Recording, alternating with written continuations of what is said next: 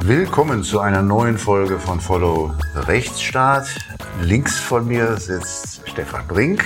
Hallo Nico. Ähm, alter Bekannter aus der Podcast-Folge mittlerweile. Immer noch Neu-Berliner mit dem WIDA-Institut, das du gegründet hast Anfang des Jahres. Richtig.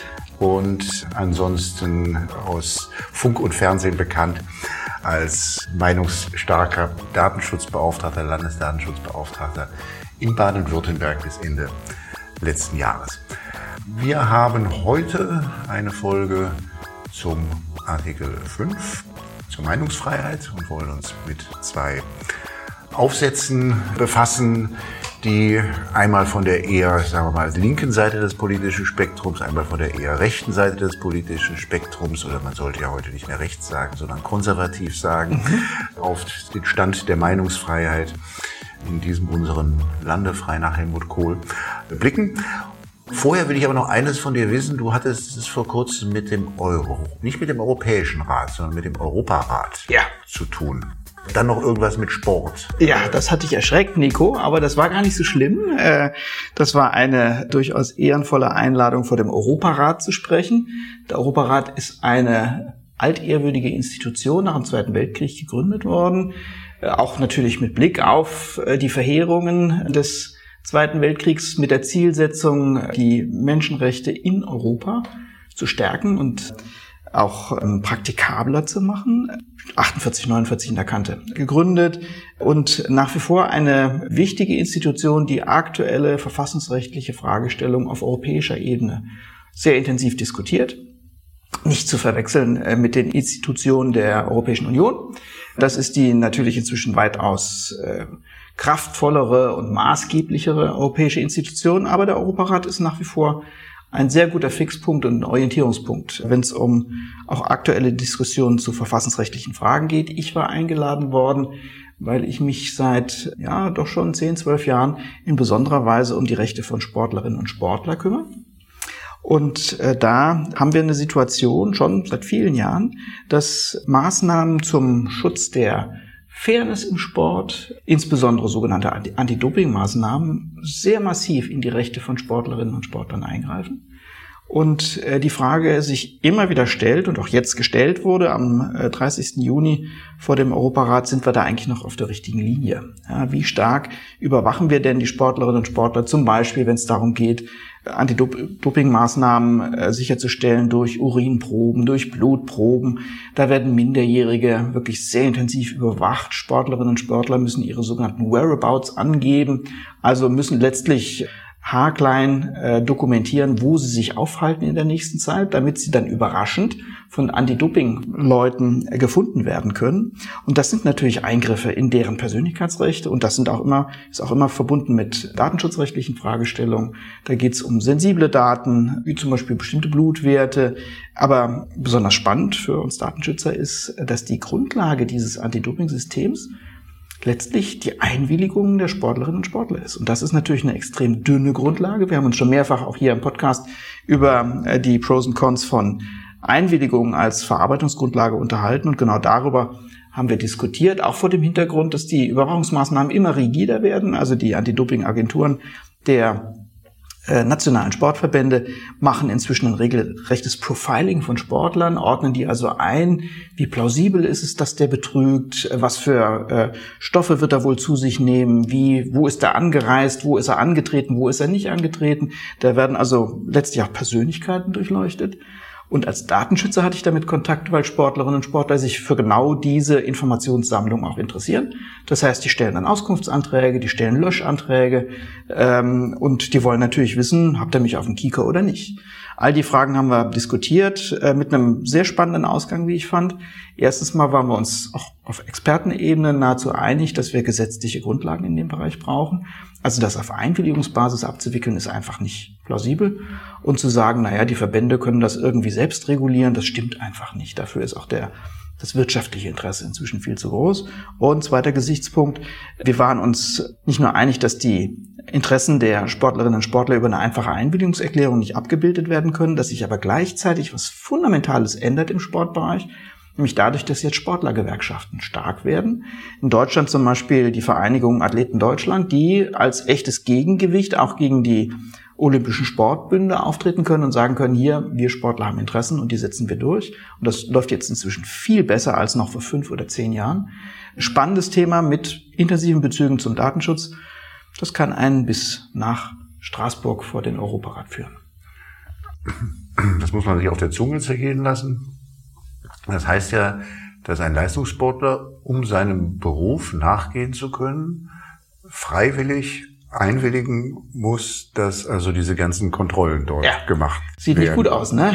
Das ist äh, natürlich ein Leckerbissen für ja. den Datenschützer. Und ja. den, von den Verbänden wird dann regelmäßig gesagt, naja, wenn du nicht willst, du musst ja nicht. Mhm. Na, du kannst ja deinen Beruf aufgeben. Mhm. Äh, früher hätte man gesagt, geh doch rüber. Äh, gut, das drüben ist uns abhanden gekommen, aber äh, da sieht man auch die ganze mhm. Vordergründigkeit äh, der, der, der Situation. Ein Anti-Doping-System ist natürlich auch gerade um die Fairness des Wettkampfs irgendwie zu stützen ganz wichtig aus Sicht der Sportlerinnen und Sportler. Und andererseits ist dieses System in vielen Bereichen übergriffig bis zum geht nicht, geht nicht mehr. Wenn man sich wirklich mal damit befasst, wie eine Urinprobe zum Beispiel genommen wird, das ist mit, ich ziehe mich zurück mit dem äh, Kontrolleur, ich entkleide mich, er untersucht mich körperlich, ob ich irgendwo ein Urindepot angelegt habe in irgendeiner Körperöffnung. Und dann sieht er, das ist haarklein beschrieben im ähm, sogenannten WADA-Code, also der ähm, Selbstregulierung der Verbände, wie solche Urinproben abgenommen werden. Dann beobachtet er also den Sportler genau beim Wasserlassen, wo man also, wenn man das liest, auch als Jurist liest, sagt man, hallo, Menschenwürde, da war was, ja, geht das so? Und das Ganze noch in Verästelungen, die, die es dann wirklich schlimm machen, dass dann also minderjährige Sportlerinnen zum Beispiel in Deutschland passiert das nicht glücklicherweise, aber außerhalb Deutschlands oder Europas dann von äh, unbekannten Herren mittleren Alters mit auf die Toilette genommen werden und sich dort entkleiden sollen. Und alles, was dem DOSB in den letzten 10, 15 Jahren in der Debatte eingefallen ist, wie man die Lage besser machen könnte für die Sportler, war, naja, der Papa kann ja mitkommen. Mhm. Also dann dem Mädchen anzubieten, mhm. äh, dann lass doch gleich zwei Herren äh, auf dich schauen.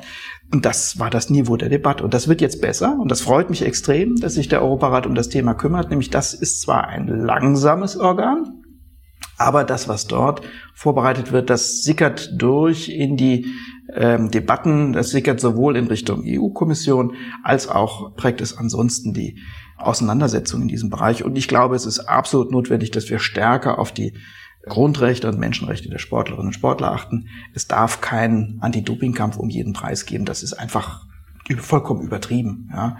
Äh, bis hin zu diesen Überwachungsmaßnahmen, die da stattfinden, das ist enthemmt in gewisser Weise. Und das mhm. müssen wir einfangen durch gesetzliche Regeln, die das Ganze mhm. wieder ein bisschen menschenwürdiger mhm. machen.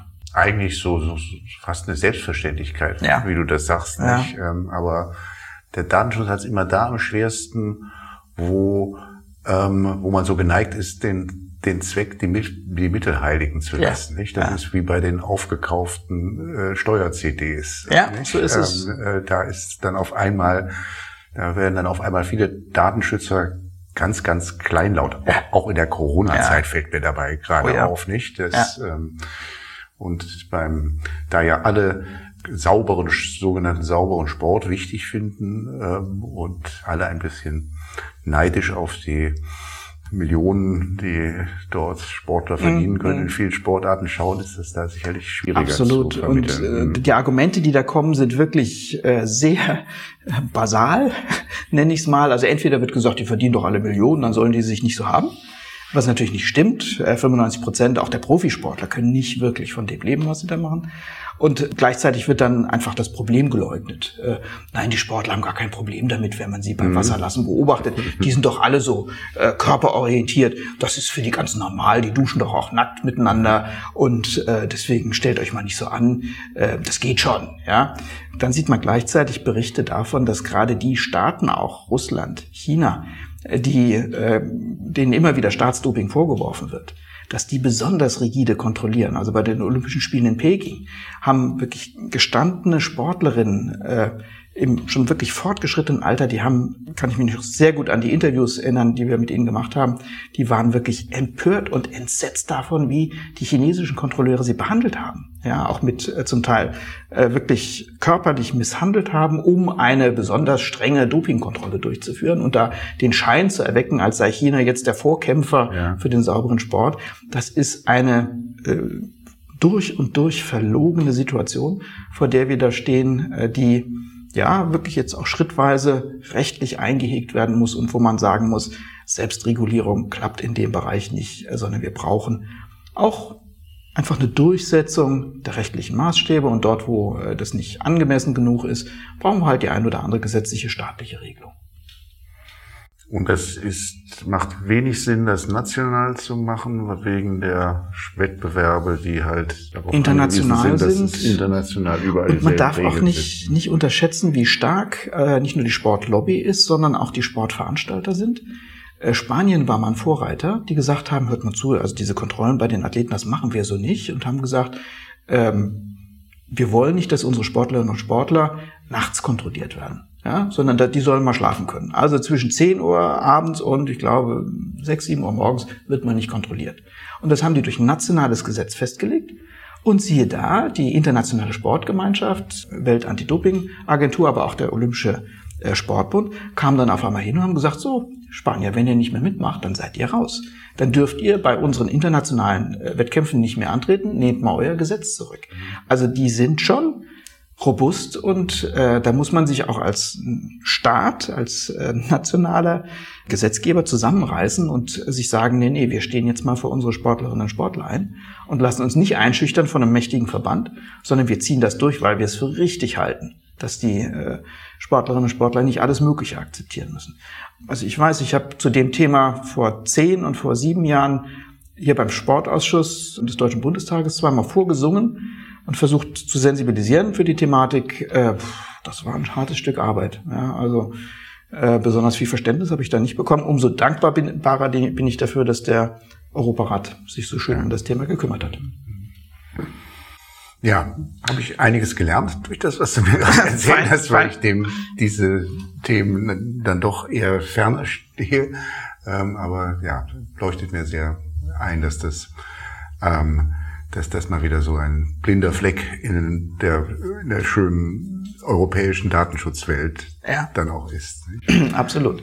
Aber dann kümmern wir uns mal um das zentrale Thema, über das mhm. wir heute sprechen wollen, nämlich äh, um die Meinungsfreiheit, Artikel 5. Da gibt es zwei sehr spannende Aufsätze, die wir wirklich zum, zum Lesen empfehlen können, äh, von zwei Hochschulprofessoren, beide Professoren äh, des öffentlichen Rechts, äh, Professor Eifert, der gerade amtierender Verfassungsrichter im ersten Senat des Bundesverfassungsgerichts ist. Jetzt im Februar dieses Jahres ist er dort dazugestoßen und ein ehemaliger Richter des Bundesverfassungsgerichts, auch des ersten Senats, Professor Ferdinand, muss man immer dazu sagen, Kirchhoff, der sich auch um das Thema gekümmert hat. Zwei Aufsätze mit zwei ganz unterschiedlichen Blickwinkeln bei denen es sich lohnt, genauer hinzuschauen und sich darüber Gedanken zu machen.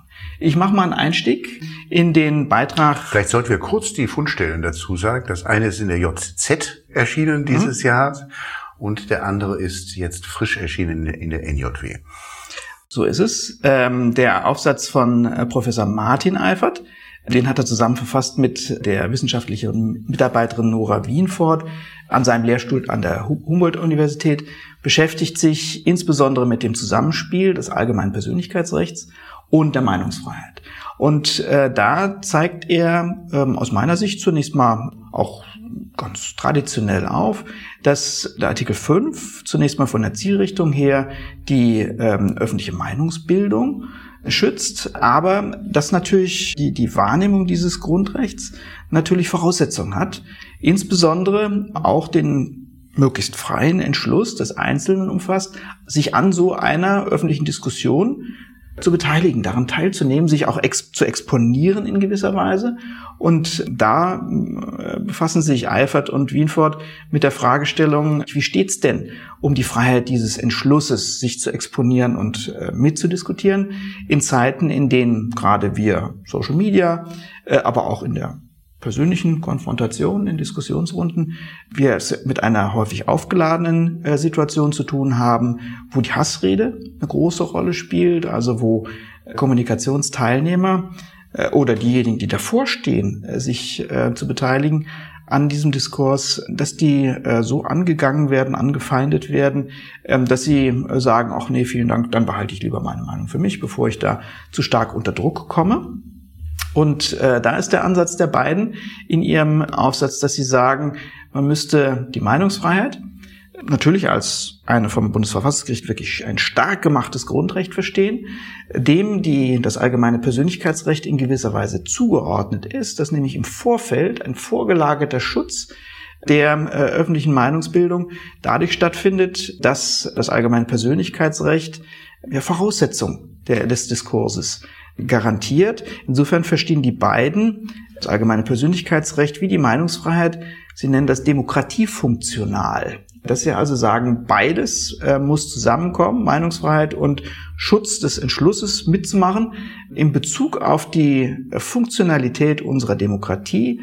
Und da versuchen sie dann äh, noch den eigentlich traditionellen, nach dem traditionellen Verständnis des allgemeinen Persönlichkeitsrechts diese Schutzfunktion durchzubuchstabieren, indem sie zum Beispiel darauf hinweisen, dass die, äh, das allgemeine Persönlichkeitsrecht ja nur vor erheblichen Beeinträchtigungen schützt. Also der normale Diskurs, der auch mal expliziter sein kann, äh, auch mal äh, sozusagen sarkastisch sein kann, satirisch sein kann, wo der Gegner auch mal persönlich mit in den Fokus rückt.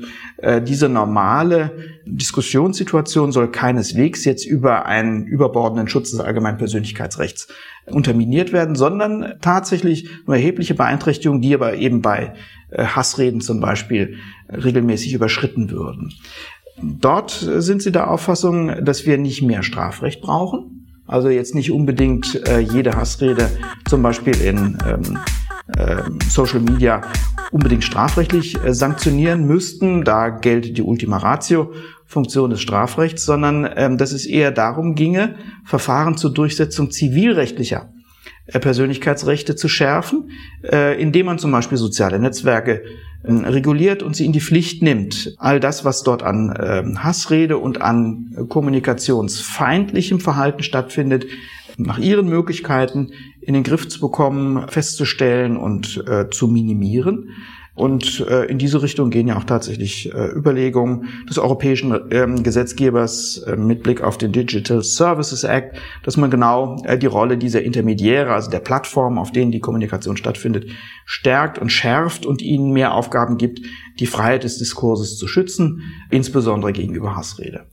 So würde ich Ihren Beitrag ähm, inhaltlich umreißen. Äh, und das hört sich doch eigentlich alles ganz schlüssig an, Nico. Oder wie würdest du es einordnen?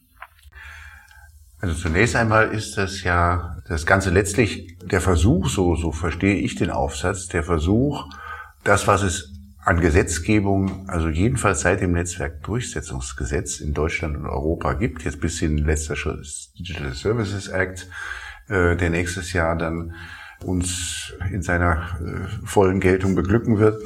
Also dies alles verfassungsrechtlich quasi nachzulegitimieren. So mhm. verstehe ich das. Mhm. Also zu sagen, quasi den Spieß umzudrehen, also auf ganz typische Weise. Ähm, das Netzwerkdurchsetzungsgesetz ist ja sehr stark in der verfassungsrechtlichen Kritik gewesen. Der einzige Grund, warum es nicht in Karlsruhe gelandet ist, war die Hasenfüßigkeit der PRler bei Google und, und, und Facebook, die hm, hm. gesagt haben, also um Gottes Willen, da können wir jetzt keine Verfassungsbeschwerde. Die Juristen haben es empfohlen, hausintern, mhm. weil sie jedenfalls aus einem der genannten Häuser.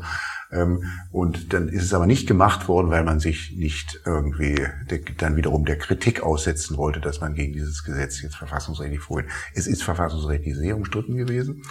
Und jetzt dreht man den Spieß um und äh, diskutiert gar nicht mehr, was denn von diesen Einschränkungen der Meinungsfreiheit, die es ja fraglos äh, in all diesen Gesetzen ja. gibt, äh, was, was, ob die äh, verfassungskonform sind, sondern versucht quasi jetzt aus der Verfassung abzuleiten, dann auch noch, ja, Schutzpflicht taucht nicht auf, aber es geht in die Richtung ja. quasi ein Schutzauftrag des Staates, also doch ähm, Menschen davor zu bewahren, ähm, ja, gewissen äh, Formen der Rede ausgesetzt zu sein, die man als Hassrede bezeichnen kann. Ähm, was das ganz genau ist, ist, man versucht dort das zu definieren.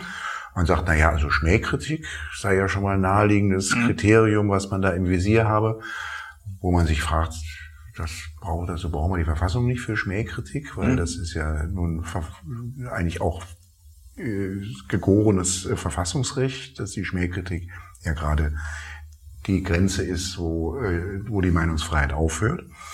Und dann wird so, wird so ein bisschen vage, was man noch alles so unter Hassrede dann noch verstehen mhm. möchte. Also wenn es dem Betreff, den, den wir spricht, nur darum geht, dominant zu sein, äh, taucht dann auf. Nicht? Also ja. um die Dominanz geht und nicht mehr darum, den anderen zu überzeugen. Ähm, so wird das dann ja ähm, äh, dann dargestellt. Also ja, wenn man wenn man so will, ist das quasi der nachträgliche verfassungsrechtliche Persilschein jetzt für äh, für all diese Gesetze, die die Meinungsfreiheit ein, ja, fraglos ähm, einschränken und die deshalb auch viel in der Kritik äh, gewesen sind. Ähm, und dann fällt mir auf, ist es auch, ähm, das liegt auch so ein bisschen im Zeitgeist, es ist so der Versuch aus einer Individualfreiheit, der mhm. Meinungsfreiheit, auf einmal eine irgendeine äh, übergeordnete gesellschaftliche äh, Komponente dann herauszuentwickeln.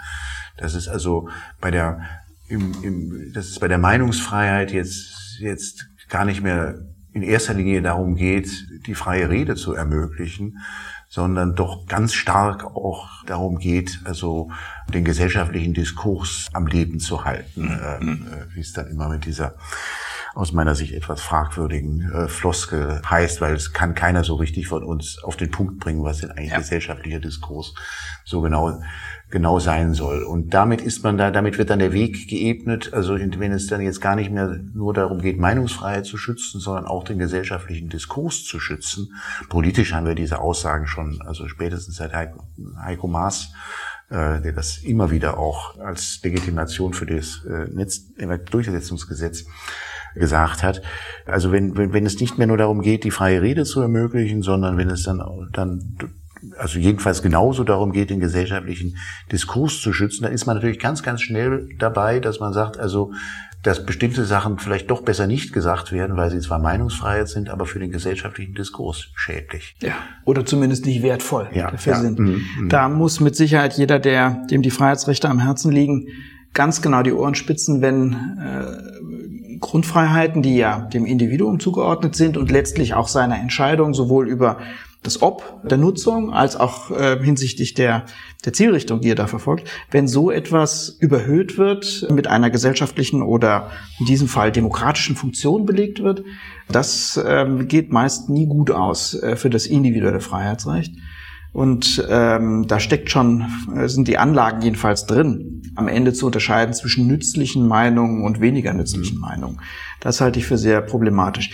Jetzt, wo du sagst, fällt es mir auch nochmal auf, ähm, es ist schon erstaunlich, dass äh, in dem Beitrag der beiden die Schutzpflicht des Staates zur Gewährleistung eines, übrigens Meinungskampf hat das auch Karlsruhe mal genannt, mhm. ja, also einer äh, Auseinandersetzung, die durchaus auf Konfrontation angelegt ist und wo der Wunsch nach Dominanz äh, eigentlich nicht äh, schon angelegt ist sozusagen. Natürlich will ich in dem Kampf gewinnen und das muss auch zulässig sein, in einem Meinungskampf zumindest die Oberhand gewinnen zu wollen. Äh, und das darf nicht äh, sozusagen von vornherein rausgenommen werden aus dem Spiel. Also, warum ist so selten oder so wenig die Rede von Schutzverpflichtungen? Weil dadurch natürlich der Staat selbst äh, sich die Frage stellen muss, was tust du denn, um zu garantieren, dass äh, die Bereitschaft zur Teilnahme am Diskurs nicht abgewürgt wird? Und reicht es da wirklich aus, die Intermediäre, also die Plattformbetreiber, in die Pflicht zu nehmen und denen so ein paar Beobachtungs- äh, oder Eingreifpflichten aufzuerlegen? Müsstest du das nicht selber machen, lieber Staat? Das ist eine Frage, die sich aus meiner Sicht stellt. Ähm, zweiter Gesichtspunkt ist auch etwas, was man erst im zweiten Hinsehen, glaube ich, äh, bemerkt.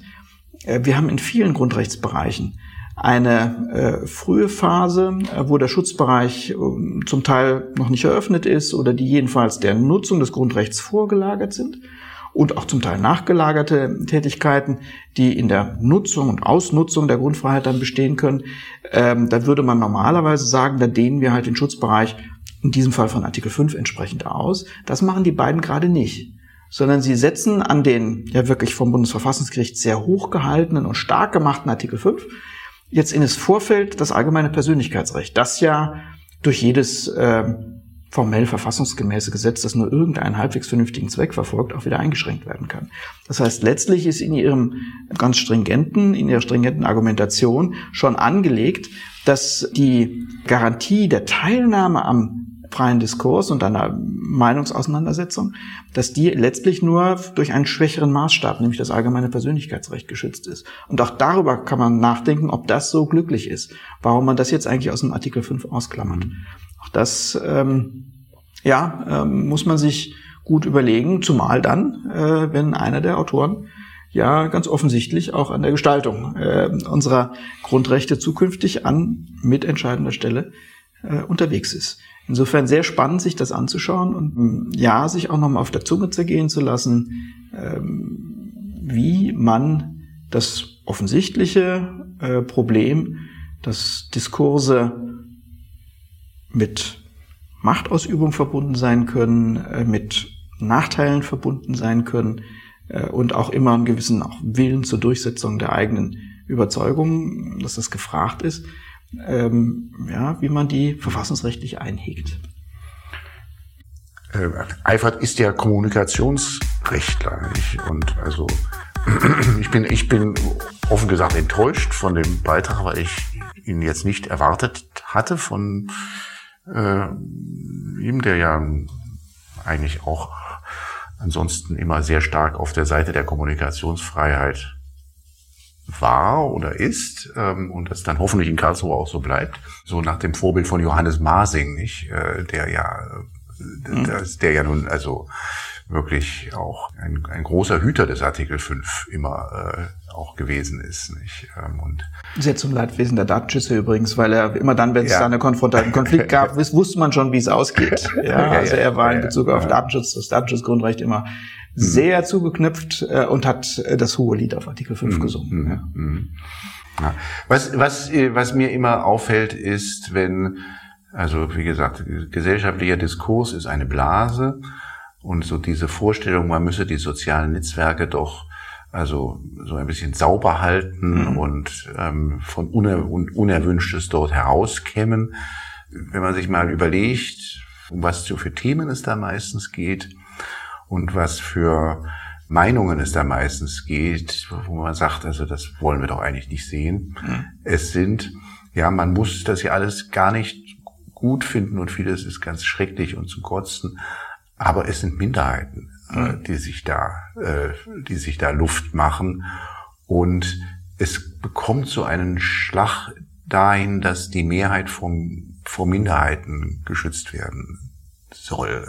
Nicht? Äh, und das, ähm, das finde ich eigentlich am bedenklichsten, diese Art von Denkrichtung, die ist, äh, ja, äh, die dem, dem letztlich zugrunde liegt, äh, wenn man so argumentiert. Was mir da äh, grundsätzlich gegen den Strich geht bei diesen Überlegungen, auch beim Netzwerkdurchsetzungsgesetz, ist die Vorstellung, dass wir offensichtlich eine wichtige, zentrale Aufgabe für unsere staatliches, äh, gesellschaftliches und gesellschaftliches Zusammenleben haben, nämlich die Frage, wie findet Meinungsbildung statt, wie findet äh, Auseinandersetzung statt?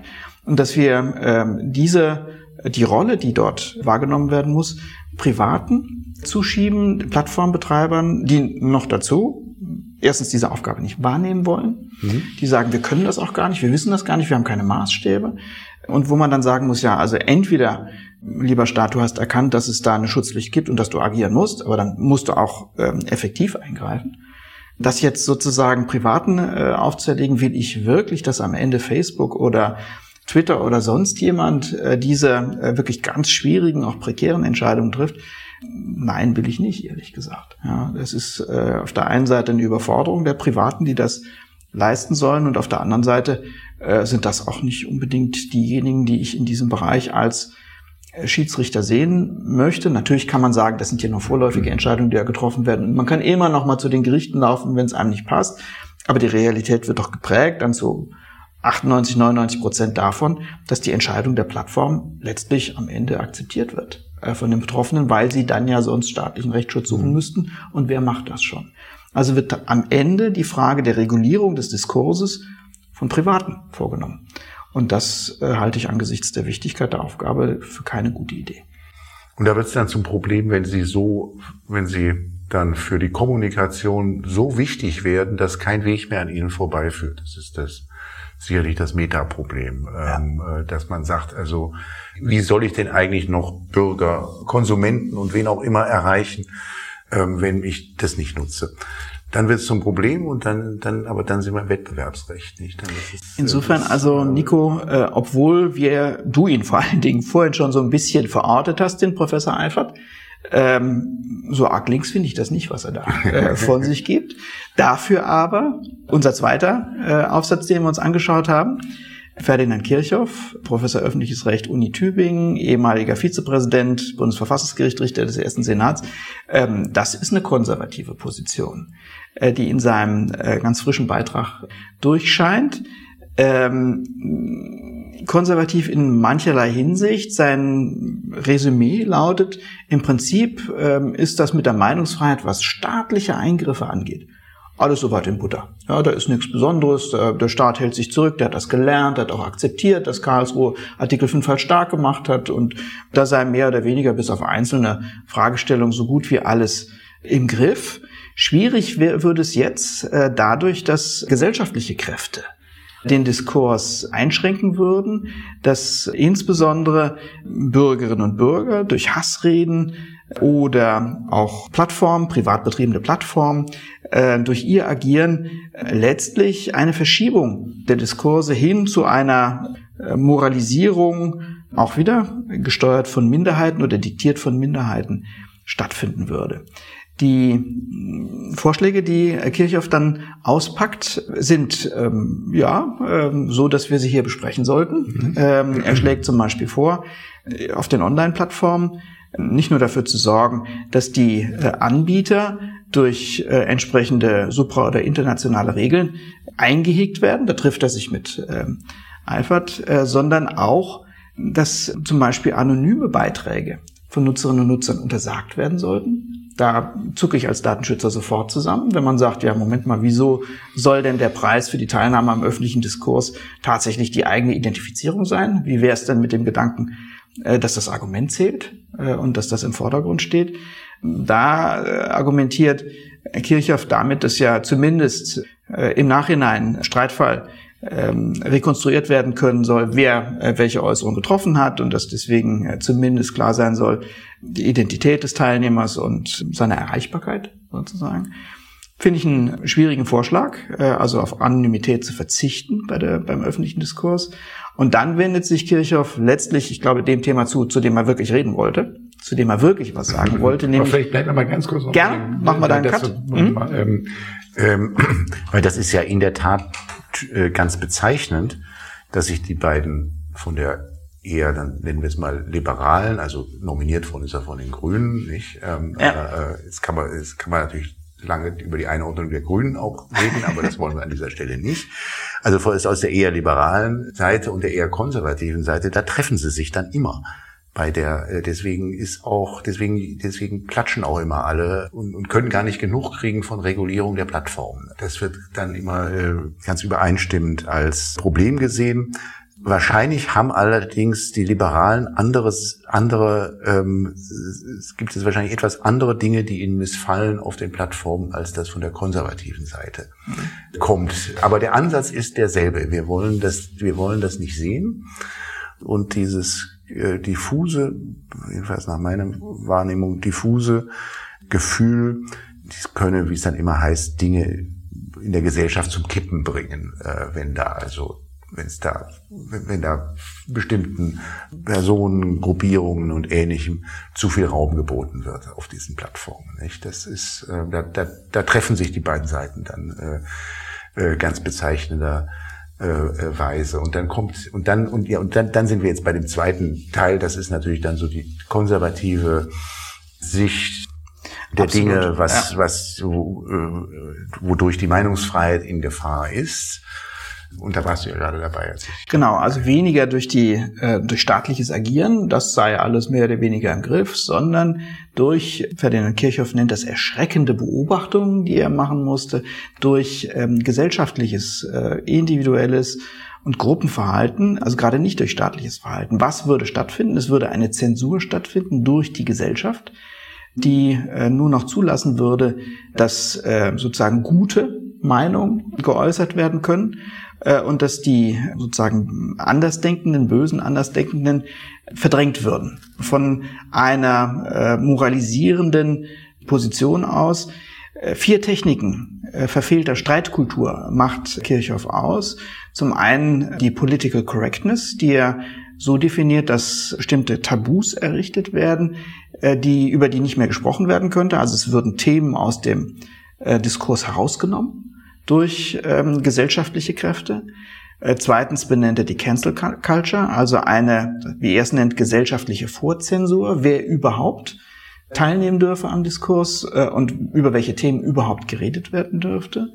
Dann macht er aus eine Bedrohung der Meinungsfreiheit durch den immer wieder erhobenen Vorwurf kultureller Aneignung, dass gesagt wird, äh, letztlich dürften nur noch Betroffene über bestimmte Themen diskutieren, also die Betroffenheit der Diskursteilnehmer als Voraussetzung der Diskursteilnahme. Und das kritisiert Kirchhoff, indem er sagt, das führt zu einer äh, Verengung des Diskurses. Wenn nur noch die Betroffenen sich über Themen unterhalten dürfen, dann dürfen die äh, äh stärker distanzierten, sozusagen neutralen, ihre ja, als Stärke auch empfundene Distanzierung zur Thematik nicht mehr einbringen, sondern dann müsste man letztlich sich mit dem abfinden, was die Betroffenen selbst äh, an Regulierung haben wollten. Und schließlich nimmt äh, Ferdinand Kirchhoff auch noch den Begriff der Wokeness in den Mund. Darunter versteht er, äh, dass der besondere Respekt vor der Empfindsamkeit anderer Bedingung des Diskurses ist, was letztlich auch wieder dazu führt, äh, dass bestimmte Themen gar nicht angesprochen werden dürften.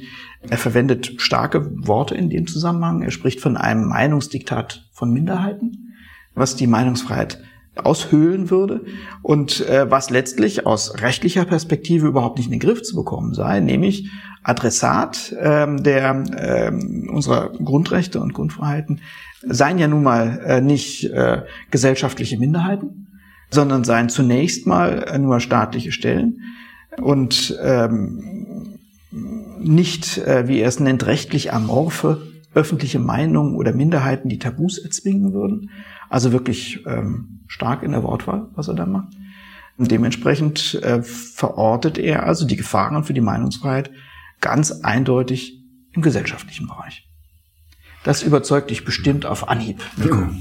Ja, das sind ja Dinge, die man alle kritisch diskutieren ah. kann, nicht? Also gerade wenn man ein Freund der freien Kommunikation ist, dann ist, dann, dann kann man das, was als Cancel Culture bezeichnet wird, also die Ausgrenzung bestimmter Personen und Positionen, äh, das kann man nicht gut finden, wenn hm. man, äh, wenn man Kommunikationsfreiheit wichtig findet und davon überzeugt ist. Und ähm, insofern hat das schon alles, da ist schon alles was dran, was er dort sagt. Mhm. Es ist, was ich jetzt, was, was mir jetzt im, im Moment erst auffällt, ist, ähm, ist, ist, ist auch wieder die Gemeinsamkeit. Eifert und ja, Kirchhoff, Kirchhoff äh, ähm, die also sie, sie fürchten, sie, sie sehen eigentlich beide die, ähm, äh, die Meinungsfreiheit in Gefahr durch Minderheiten. Ja. ja oder durch das, was sie als Minderheiten ja. wahrnehmen. Ja. Nicht? Also ja. wenn man wenn man Eifert fragen würde, dann würde er, dann hätte er wohl im Visier Personengruppen, die man, die man als rechts bezeichnet. Mhm. Und wenn man, und bei Kirchhoff ist es ja, der sagt es ja quasi, ist es, die, die, da kommt das, das ist das eine, eine Minderheit, die eher im linken Spektrum äh, verortet ist. Also mhm. die, ähm, äh, sie rufen im Prinzip beide äh, äh, nach dem Schutz, der Schutz der Mehrheit äh, vor einer lautstarken Minderheit. Mhm. Ähm, und Eifert ist dann vielleicht also juristisch finde ich den Aufsatz letztlich überzeugender, weil er immerhin versucht, eine, aus, der, aus Artikel 5 und dem Persönlichkeitsrecht dann eine, so eine, so eine Lösung zu entwickeln, während Kirche fast resignierend am Schluss sagt, also da, das, da bleibt nicht mehr da viel. Bleibt nicht mehr viel ja, nicht? sagt dann, dann muss man halt über Zivilcourage müsste man ja, ja. Äh, sich dann gegen mhm. diese lauten Minderheiten mhm. ähm, zur Wehr setzen. Was mich an dem Beitrag auch ähm, ehrlich gesagt stört, ist, dass er letztlich auch sagt und anerkennen muss, äh, dass natürlich in dem Kontext äh, er als Jurist und Verfassungsrechtler nicht wirklich mehr weiterkommt. Ja, äh, und dann würde ich sagen, wenn das offensichtlich mit rechtlichen Maßgaben nicht in den Griff zu bekommen ist, dann muss man eben auch das genauso benennen und sagen, okay, das ist, worüber man nicht reden kann, darüber muss man schweigen. Also wenn die Möglichkeiten im Rechtsstaat nicht gegeben sind, dort einzugreifen, dann darf es eben auch nicht. Das ist ähm, ein wichtiger Gesichtspunkt. Und der zweite Gesichtspunkt, häufig auch mit äh, einem sehr schönen, einer sehr schönen Position von Böckenförde in Verbindung zu bringen. Wir müssen aufpassen, dass wir unseren Rechtsstaat auch nicht überfordern, indem wir ihn, ihm Aufgaben zuweisen. Äh, sorg mal dafür, dass ein ordentlicher Diskurs stattfindet und dass der nicht äh, übermäßig ausgreift oder dass da nicht zu viel Schaden dabei entsteht, dass wir dem Staat nicht zu Aufgaben zuweisen, die er nicht erfüllen kann. Unsere Verfassung beruht genauso auch wie unser staatliches Zusammenleben auf Voraussetzungen, die nicht vollständig rechtlich garantiert werden können. Das heißt, wir brauchen auch immer eine gesellschaftliche Überzeugung davon, dass das gut und richtig ist, in welcher Verfassung wir leben und dass wir ähm, sozusagen auch äh, unseren Beitrag als Bürgerinnen und Bürger zum, zu diesem Zusammenleben leisten. Aber wenn das nicht da ist, dann kann das der Staat auch nicht garantieren. Deswegen ist es ganz wichtig, dass wir uns genau überlegen, wo kann der Staat was tun, wo kann er es nicht tun. Äh, bei der Garantie eines, in Anführungszeichen, guten Diskurses äh, scheinen sich aber, und das ist äh, aus meiner Sicht eher eine bedrohliche Erkenntnis, wenn man die beiden Aufsätze liest, scheinen sich aber eher Linke und Rechte in dem Punkt zu treffen, dass sie sagen, wir müssen das einhegen, das geht zu weit, wir müssen bestimmte Positionen eingrenzen und dazu setzen wir die Intermediäre ein. Ja, dazu nehmen wir die, die Plattformbetreiber, die sollen das mal machen. Und interessanterweise mit jeweils unterschiedlichen Vorstellungen, wohin die gucken sollen, ob die nach links oder rechts gucken sollen. Aber einig ist man sich darin, die sollen das mal regeln. Und ich glaube, das ist, ähm, haben wir auch schon beim ersten Beitrag, ähm, glaube ich, feststellen können. Ich glaube, da wird in die falsche Richtung geguckt. Mhm. Übrigens äh, gibt es das ja auch, das ist eine Debatte, die wir auch in Amerika haben. Ich habe heute gerade äh, allerdings nur oberflächlich etwas gelesen, wo mir vor allen Dingen haften geblieben ist, ein Begriff, den ich noch nicht kannte. Dort wurde zwischen lawful speech und awful speech unterschieden. Mhm. Ja, also mhm. ähm, äh, nicht äh, einerseits der Frage, ist das erlaubt, und dann mhm. andererseits der Frage, also will man das eigentlich? Ja, äh, ist das hören? nett? Lawful und awful speech finde ich wunderbar. Ja. Das ging äh, wunderbares Wortspiel. Ähm, und in den USA sieht man das jetzt auch, oder jedenfalls nehme ich das so wahr, dass das häufiger jetzt auch als ein Kritikpunkt gesehen wird und als eine Gemeinsamkeit gesehen wird auf dem eher rechten Flügel der Republikaner und dem eher linken Flügel der Demokraten, dass man also auch dort Bestrebungen hat, einfach bestimmte äh, bestimmte Sachen aus, dem, aus der Öffentlichkeit zu verbannen. Nicht? Also da gibt es dann von den Republikanern die äh, wo es dann Gesetze gibt, dass man also Minderjährige keinen Drag-Künstlern mehr mhm. aussetzen darf. Mhm. Nicht? Äh, und im, im linken Spektrum hat man das dann auch wiederum, äh, das was dann hier im Kirchhofbeitrag berichtet wird, das sind ja alles Sachen, die, die in dieser Form schon lange auch in Amerika existieren. Nicht Cancel Culture ist ein amerikanischer ja, Begriff. Wokeness, ja, ja, alles ähm, Umschreibungen, ähm, dass man einfach bestimmte Positionen nicht im öffentlichen Diskurs äh, ja. oder in, in der Öffentlichkeit eigentlich sehen ja. möchte. Gefällt mir sehr gut die Unterscheidung zwischen lawful und awful. Und dann muss man eben auch den Schluss ziehen, äh, um awful darf sich der Staat nicht kümmern. Mhm. Ja, das geht ihn nichts an. Äh, da muss er sich raushalten. Auch das wieder eine ganz ähm, wichtige Fragestellung, dass wir uns klar machen, wofür ist der Staat da, wofür ist er nicht da. Ähm, das ließe sich auf viele andere Bereiche noch übertragen. Wir haben es uns jetzt mal im Bereich Artikel 5 angeschaut, aber ohne das Fass aufmachen zu wollen, die Debatte über die, das Erstarken ähm, rechter oder recht, rechtsextremer Parteien in Deutschland. Was mir da auch immer auffällt, ist, so, auffällt, ist der Ruf nach staatlichen Stellen, nach dem Verfassungsschutz, der jetzt beobachten soll, oder nach dem Bundesverfassungsgericht, das irgendwas verbieten soll, wo wir es mit einer zutiefst gesellschaftlichen Aufgabe zu tun haben. Äh, diese ja offensichtlich ähm, in der Bevölkerung breit vertretenen Ansichten einzufangen, aufzunehmen, in den Diskurs zu gehen, Überzeugung zu leisten, zu integrieren, diese Leistungen staatlichen Stellen zu überantworten und zu sagen, macht ihr das mal, räumt das mal weg, das muss schiefgehen. Und das ist mit Sicherheit äh, eine Überforderung unseres Verfassungsstaates, die äh, letztlich keine integrierende Wirkung haben wird, sondern eher noch weiter Enttäuschung und, und Ablehnung produzieren muss. Wer bis hierhin gehört hat, hat jetzt unsere Meinungen gehört zum Thema der freien Meinung und der Grenzen, die dort, nach denen dort verlangt wird. Ähm, vielleicht hat der eine oder die andere von euch aber auch eine Meinung dazu und dann würde uns das interessieren, von euch zu hören. Vielen Dank erst einmal für heute fürs Zuhören und dann bis zum nächsten Mal.